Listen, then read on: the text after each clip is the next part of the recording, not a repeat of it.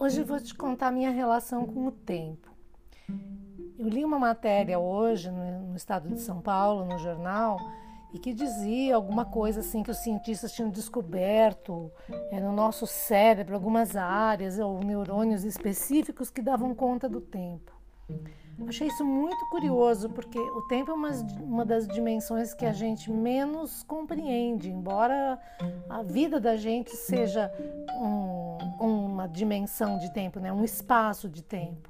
A gente entende a vida como viver 100 anos, viver até os 90 anos, a gente entende como um, um espaço na linha do tempo que a gente ganha de presente quando nasce. A gente entende assim a vida, que durante esse tempo a gente pode conhecer pessoas, sentir coisas, experimentar, ganhar experiência, se desenvolver e fazer esse, esse salto né, de fé no final, sem saber o que, que vai acontecer depois. Mas é curioso que exista algum, alguma coisa dentro da gente para ter essa percepção de tempo. Porque o, tempo claramente, né? Ele não, ele não é uma, uma coisa que, que você sente sempre igual. De jeito nenhum. Tem momentos que não acabam nunca, né? Momentos de dor, de desagrado, de tédio que não acabam nunca. E momentos de grande prazer e alegria que voam e a gente queria que voltasse e eles vão embora muito depressa. Então essa, essa relação que a gente tem com o tempo é, né? Para cada um é uma coisa. Aí tem momentos que o tempo se dilata, tem quando você medita, você. Nossa, quando a gente medita, às vezes eu tenho a impressão que eu estou meditando há horas e fez oito, faz oito minutos. E às vezes também, de repente, você vai ver quando você está. E no Twitter, então, você está lá e quando você vai ver, passaram-se duas horas, né? Ou você no feed do Instagram, coisa assim. Então a gente tem percebido durante o tempo de pandemia, então, o sentido de tempo, meu Deus, janeiro, eu olho fotos de janeiro, eu falo, meu Deus, isso faz tanto tempo, tá tão longe essa memória e ainda é este ano. Então a relação das coisas que a gente sente, quer dizer, do tempo é, vivido com o tempo que a gente entende porque a gente na verdade nem entende muito direito é, o que, que quer dizer, mas mudou completamente, completamente. Isso em relação a sentir a passagem de tempo. Mas durante a vida que a gente levava até aqui, antes da, da pandemia, todo mundo se sentia meio dono do tempo. Então o que, que a gente fazia? A gente planejava coisas, fazia agenda é, eu, por exemplo, mandei aqui em casa pintar, já faz um tempo, mandei, tirei umas prateleiras aqui, peguei um canto de parede, uma quina e pintei de preto e comprei giz colorido e branco para fazer minha agenda. Então eu escrevi lá 2020, quando começou o ano, e botei lá janeiro, eu punha todos os dias, meus compromissos e eu planejava tudo, quando que eu ia viajar, para fazer o porta-fora, inclusive, é, as viagens nacionais, para fazer palestra, para trabalhar em outro lugar, assim. Então eu me sentia totalmente dona do meu tempo. Aliás, quando eu decidi fazer home office, quando eu saí quando eu tinha saído já da, da, da Record e jurado nunca mais voltar, e depois eu fui trabalhar com o Fábio Porchat, uma produtora, para ser chefe de roteiro do programa dele, do programa do Porchat, que era veiculado na Record. Eu nossa, eu me ressenti muito de ter que sair de casa, passar o dia inteiro na produtora, comer em cima do teclado, levando marmita e usando banheiro coletivo, porque eu tinha decidido na minha vida que eu ia fazer home office tipo para sempre, eu ia trabalhar em casa. Porque desde muito tempo, sei lá, desde 2009 eu falava assim: mas gente, por que, que eu tenho que vir aqui todo dia? Se eu estou escrevendo, eu posso escrever da minha casa, minha casa a internet é muito melhor do que aqui, por que, que eu estou aqui? Eu posso usar meu banheiro, sabe? Eu já não entendi. Aí quando eu resolvi que eu ia de verdade fazer home office, aí teve essa quebra para fazer o, o, o, programa do Fábio, nossa, eu dei, dei uma sofrida. Porque a partir dali eu passei a ser dona do meu tempo. Então eu tinha todas as coisas, como até hoje é assim, eu tenho um monte de coisa para fazer, agora tenho um monte de coisa para fazer, mas se eu quiser fazer, escrever uma hora da manhã para entregar amanhã cedo, eu faço. Ou se eu quiser fazer agora, então eu, eu, eu administrava o tempo da minha vida, meu tempo de vigília, de sono, tudo a hora que eu treino, a hora que eu corro, do jeito que eu bem entendia, sabe? Então essa sensação que a gente tinha de ser dono do, do, tempo da gente, dono dos dias, das horas, da semana, dos meses, fazer planos, ela acabou. Simplesmente acabou. Porque além de perder o controle sobre um monte de outras coisas, nós perdemos totalmente o direito de planejar. Porque o que é planejar uma viagem para um lugar se eu não sei se eu vou ter saúde como indivíduo, não sei se eu vou, como cidadã brasileira, poder sair do país, não sei se eu vou poder entrar em outro país, se vão permitir, não sei se eu vou estar vacinada, não sei se o lugar para onde eu quero ir vai estar lá, vai estar aberto, vai estar inteiro, vai ter gente. Então a gente não sabe nada. E acho que o que.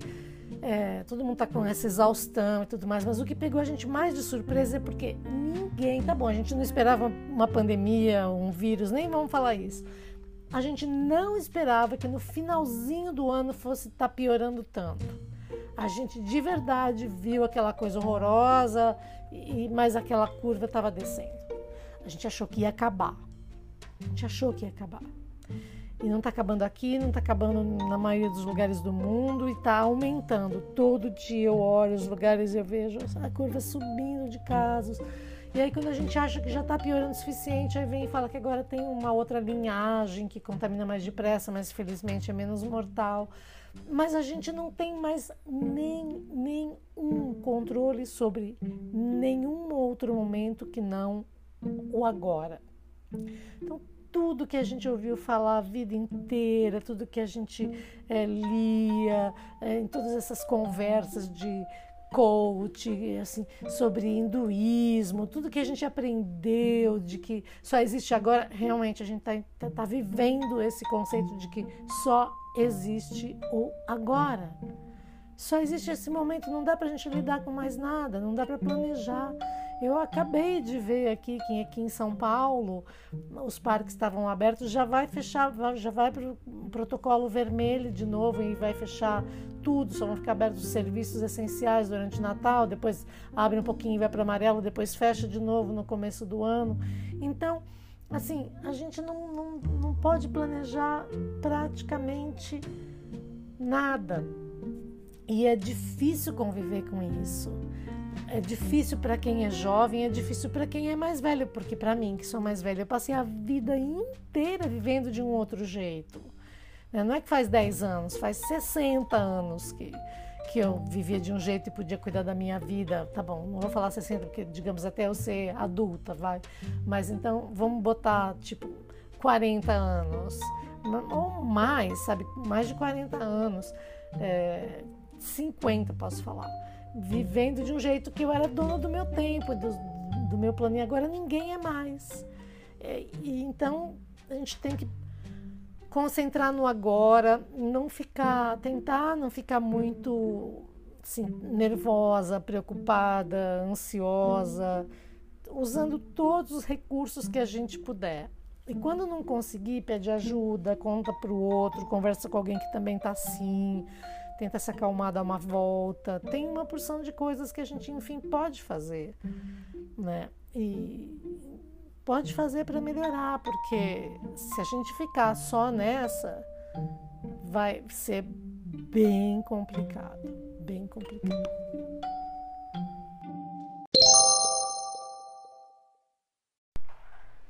Por exemplo, estava falando do tempo, né? Eu estava gravando e quando a gente está gravando um podcast, é muito estranho isso, porque o tempo também passa diferente. Agora, por exemplo, eu achei que eu já estava falando há uns 20 minutos. E aí, quando eu olhei, estava falando há 8.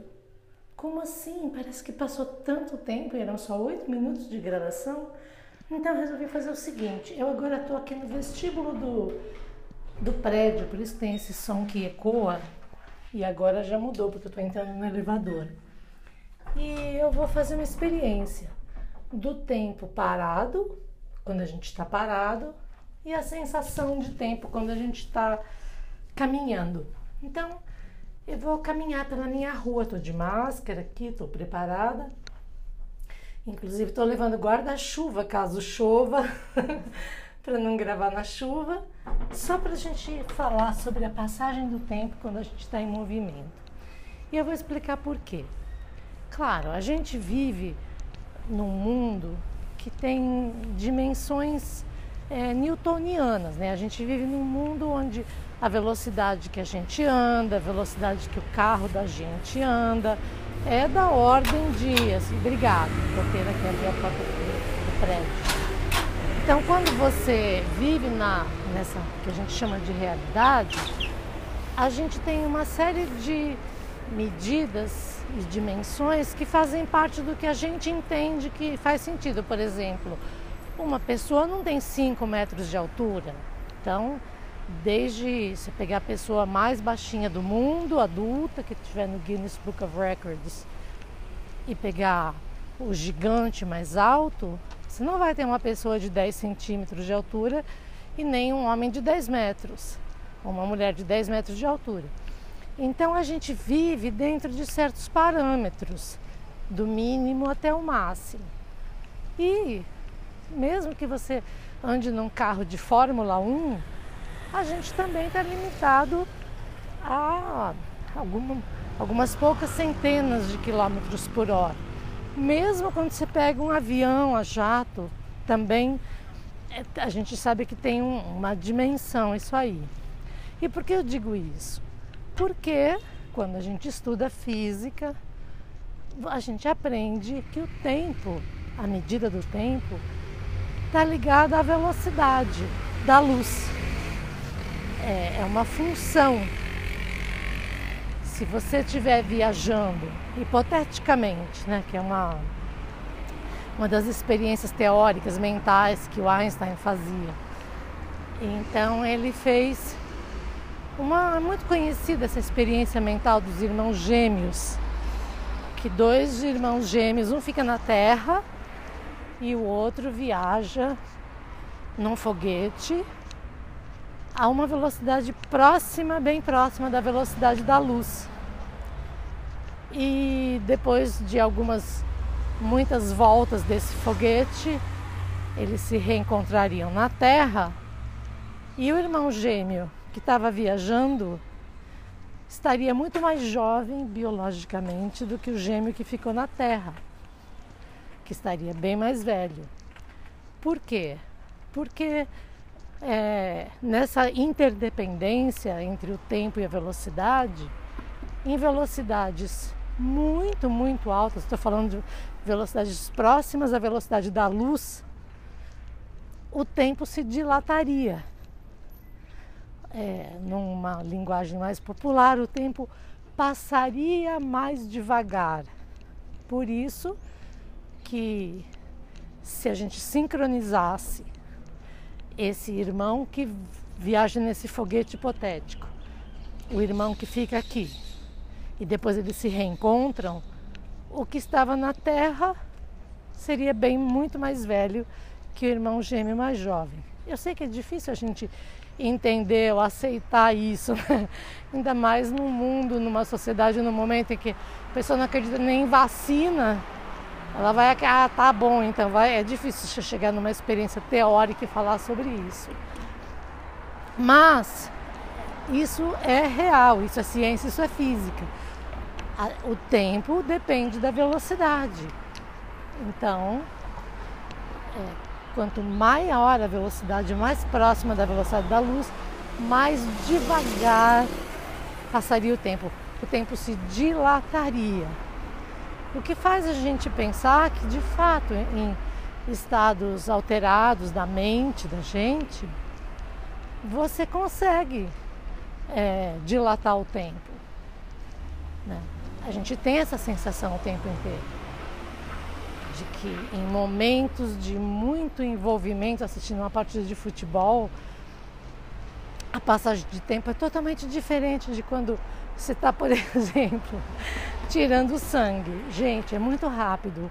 entre o momento que você senta lá, passa aquele algodãozinho, procura sua veia, espeta aquela agulhinha para tirar os tubinhos de sangue. Mas parece uma eternidade, aquele momento em que está tirando o seu sangue. Você não quer olhar ali, você espera passar rápido, mas é muito difícil. E quando você faz, tipo, prancha, aqueles exercícios, ficar 40 segundos fazendo prancha, meu Deus do céu, não acaba nunca, não chega nunca. Quando está no 32, você fala, não é possível, 32 segundos só passou, 40 segundos, não é possível que 40 segundos fazendo prancha é tão difícil. Mas é, se você não tiver acostumada, não tiver, não for fortinho, não for rato de academia, parece uma eternidade. Você faz várias sessões de 40 segundos, depois você está morta. E, e, e esses exercícios que a gente faz, assim, tipo esses circuitos, é tudo assim, 40 segundos, um minuto de cada um. Mas meu Deus, como demora para acabar. Né? Então, como pode que a gente está assistindo, você está vendo um negócio que está ao vivo, assim, na TV, ou aí você não pode pular o comercial na TV, né? Que não é que nem no YouTube, que você pode skip intro na série e pular o anúncio. Às vezes tem, sei lá, quatro minutos de intervalo comercial aquilo é uma eternidade. Quem é que pode dispor de quatro minutos esperando para ver o próximo bloco? Não dá. Então, não só o tempo a gente sente diferente dependendo da atividade que a gente está fazendo, como a gente foi ficando mais ansioso. Então a gente foi ficando mais ansioso em relação ao tempo. A gente não, não consegue mais esperar, sabe, alguns minutos. Quando a internet surgiu e as conexões eram em dial-up, que fazia aquele barulhinho lá da conexão, o modo modem, nossa, que fe... era uma felicidade quando você conseguia uma conexão. Teve um tempo em que depois da meia-noite você só pagava assim, era um preço só, você não pagava por minuto usado. Depois da meia-noite era liberado. Nossa, então a gente esperava para poder conectar, conseguir se conectar. Agora, quer dizer, agora já há muito tempo que a gente tem, quando tem banda larga, a conexão fica on o tempo inteiro, a gente não tem paciência para fazer um download. Já está querendo 5G para baixar 1 giga em em alguns segundos, sabe? A gente não tem paciência, ai que saco essa rodinha aqui esperando. Então a nossa relação com a espera mudou completamente. Né? A gente, por causa da internet, também você evita muita fila, né? Você pode comprar coisas online que entrega em casa. Então nossa relação com o tempo e com o espaço também, nem estou falando do espaço, mas com os deslocamentos mudou muito. E a gente foi ficando é, sem a menor paciência para esperar o tempo passar para conseguir os nossos desejos. Porque essa ansiedade de tempo, ela acabou ficando muito ligada a ter os nossos desejos realizados. A gente quer e a gente quer para agora. A gente não quer para depois. A gente quer agora. Você quer comer uma coisa, você pede no delivery, começa a demorar, você fica puto, porque o seu desejo já está te cobrando. Vai, cadê a comida? Cadê essa x-salada que não chega? Cadê essa pizza? Né? Então, é, além, a gente tem os recursos para facilitar e realizar os desejos da gente, mas a gente não consegue lidar com a espera, com esse tempo gasto entre o desejo e a realização desse desejo. Por isso que tem uma das experiências mais famosas e que até hoje ela é lembrada, talvez você já tenha visto no YouTube, famosa experiência do marshmallow. Acho que é dos anos 60, não sei, ela é bem antiga mesmo. Que é uma experiência psicológica que foi feita com crianças pequenas, mas bem pequenas, tipo entre 2 e 4 anos, se não me engano, alguma coisa assim mas são crianças muito pequenas. E consiste numa sala onde tem uma mesa, que é onde as crianças vão sentar uma a uma, e tem um pratinho com marshmallow. E aí essas crianças estão sendo gravadas em vídeo, né? Elas não sabem. Tem uma sala espelhada onde elas são é, observadas, um vidro que um lado é vidro para outro espelho. A criancinha senta ali e ela recebe a seguinte instrução da, da psicóloga que está ali assistindo. Olha, se você conseguir resistir à tentação de comer o marshmallow durante esses tantos minutos, daqui a, tantos, daqui a tanto tempo eu volto e você ganha dois.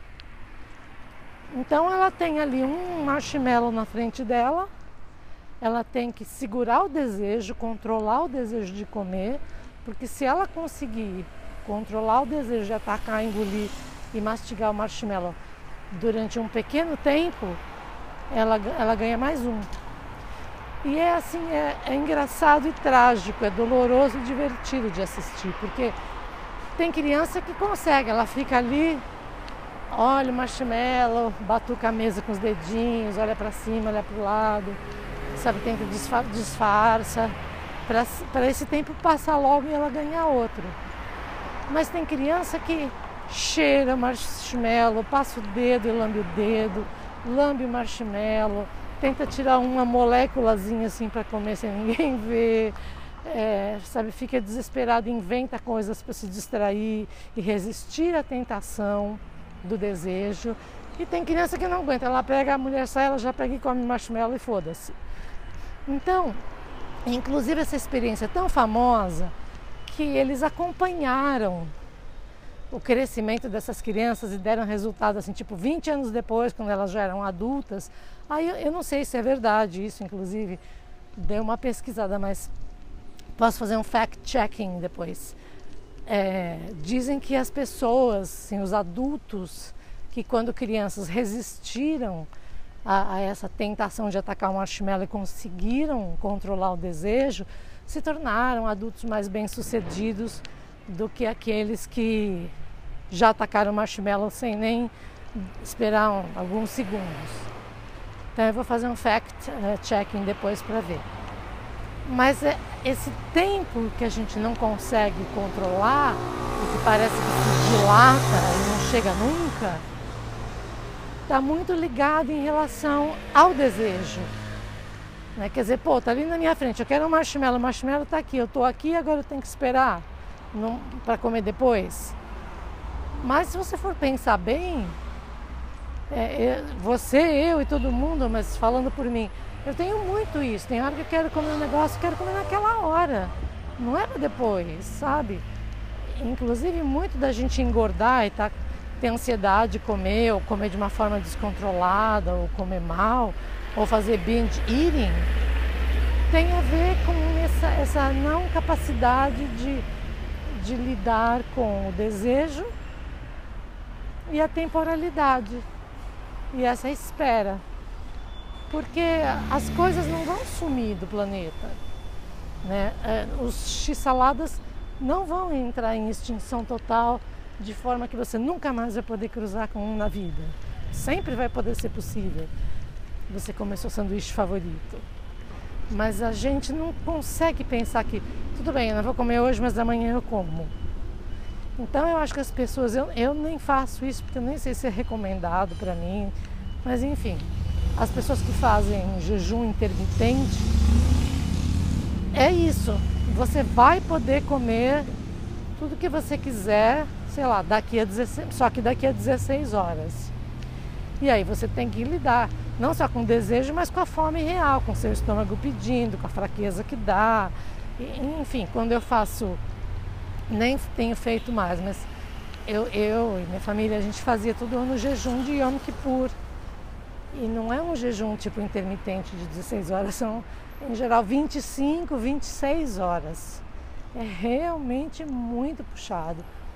Inclusive porque a rigor você não pode nem beber água, nem fazer nada, nem beber água. E é muito difícil, muito difícil. porque é claro que você fala, ah, mas Difícil por quê, entendeu? Imagina, você sabe que daqui a 26 horas você vai poder se fartar, vai fazer uma ceia maravilhosa, vai comer o quanto você quiser. E não é tanto assim. Bom, não é tanto assim, mas você tem que atravessar esse período, você tem que viver essas 26 horas sem comer e sem beber água. E é difícil. Né? Então, na teoria, tudo parece muito mais fácil do que na hora de você fazer. Na teoria é muito simples. A pessoa fala, ah, se quer emagrecer, você corta açúcar, corta aquilo, você come. Todo mundo sabe. Mas o problema não é saber a teoria, o problema é conseguir atravessar isso, essa realidade, é adotar certas práticas, é conseguir lidar com o tempo. Então eu tenho pensado muito sobre o tempo, principalmente porque quando você vai envelhecendo, não é falar, ai que coisa horrível pensar isso, que mórbido. Não, não é. A gente é finito, todo mundo tem um, vai viver um tempo só no planeta e depois vai embora. Sei se volta, mas que vai embora, vai. E, então, se você fizer a conta de 100 anos, você tem mais menos, otimista, otimisticamente, né? Então, você nasceu em tal ano, mais 100 é mais ou menos o cálculo da sua vida. E aí você começa a fazer a conta inversa, então se eu vou viver até 2057 menos 2020, você fala, bom, então será que eu ainda tenho 37 anos? Bom, será que eu tenho 30 anos ainda de vida? Será que dá tempo? Aí você começa a fazer a conta reversa. Mas também é só por um. Precisa fazer um cálculo assim, depois você abandona, porque senão é que nem você tira férias 15 dias e aí no primeiro dia de férias você começa, bom, ai cacete, agora só faltam 14. Você não vai nem aproveitar os 15 dias, você vai ficar sofrendo dia 15, 14, você vai todo dia sofrer, porque logo vai acabar. Né? Mas novamente, a postura que você tem em relação ao tempo que você dispõe é que vai dar a qualidade da tranquilidade ou não com que você vai viver aqueles dias. Então a relação com o tempo me parece alguma coisa, uma chave, sabe? Uma chave para muita coisa. Uma chave para o bem-estar, para a felicidade, para a qualidade de vida. Claro que tem muitos outros elementos, né? Esse é só um elemento, mas é um elemento importante. Eu acho que é um elemento importante. E vou te falar que eu acabei de pegar agora meu celular que está no bolso da bermuda. Eu estou andando de bermuda, camiseta, tênis, meia, relógio. E acabei de olhar agora no celular no meu bolso e sem perceber passaram-se 18 minutos. Então veja que o distrair-se em movimento olhar as coisas enquanto você fala e pensa, te dá uma sensação muito diferente do tempo que passa quando você está parado.